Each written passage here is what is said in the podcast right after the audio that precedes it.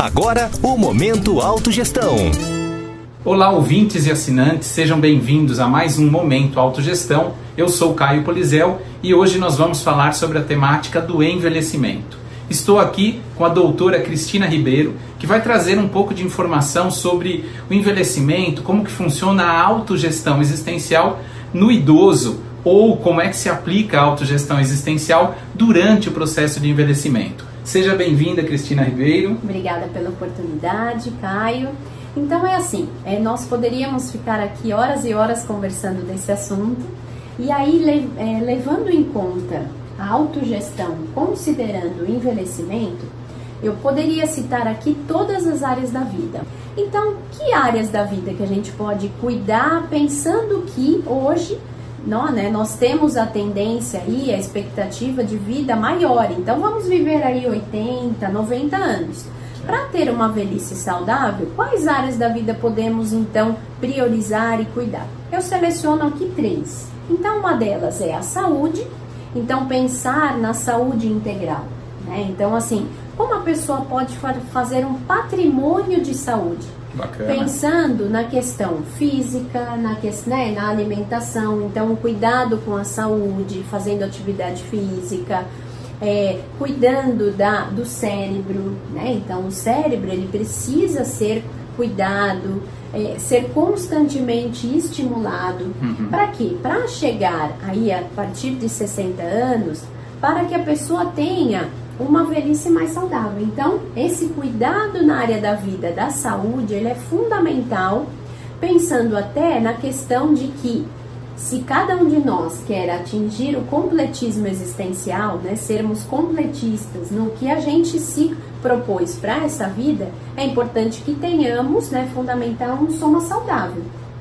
Então, com uma boa mobilidade, né, com uma boa é, saúde, é, com um cérebro, né, com uma boa memória, habilidades cognitivas, então tudo isso. Mas Cristina, vamos esclarecer para os nossos ouvintes. O soma, para aqueles que estão começando a nos acompanhar, é o corpo físico, né? Então, a doutora Cristina falou sobre o soma saudável, o corpo físico saudável.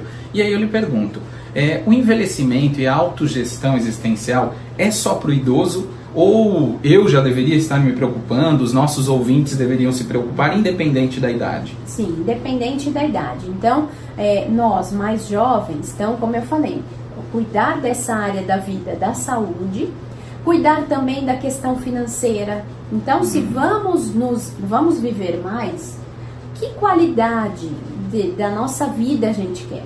Né? Então hoje somos jovens, né? Então assim, né, quem está nos ouvindo ainda, que é jovem, é, tem, está na fase produtiva, está na fase executiva da ProEx, quer dizer, tem condições, tem energia para trabalhar, tem é, condições aí de fazer uma reserva financeira. Okay.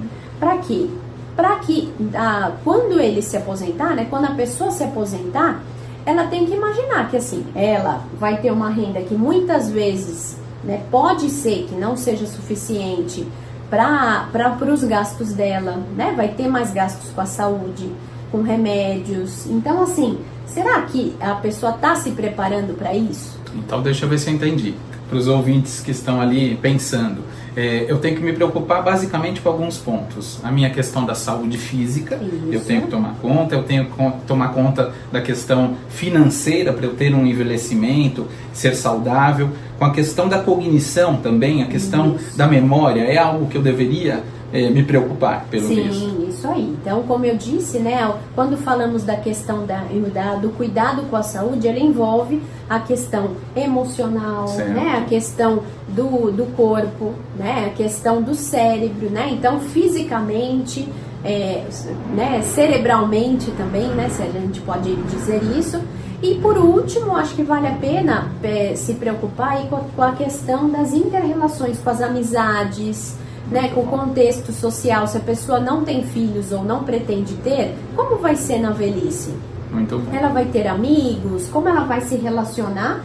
Pensando aí nessa autogestão é, no envelhecimento, como gerir a nossa vida para ter uma velhice mais saudável. Muito bom, muito obrigado pessoal. Teríamos horas aqui para ficar falando sobre esse tema. É, mas aqui é uma pitada de reflexão sobre a autogestão existencial. Então você que está nos ouvindo, pensando em um envelhecimento saudável, pense numa boa autogestão. Até a próxima semana, nos encontramos em mais um Momento Autogestão. Até mais. Obrigada. Você ouviu Momento Autogestão.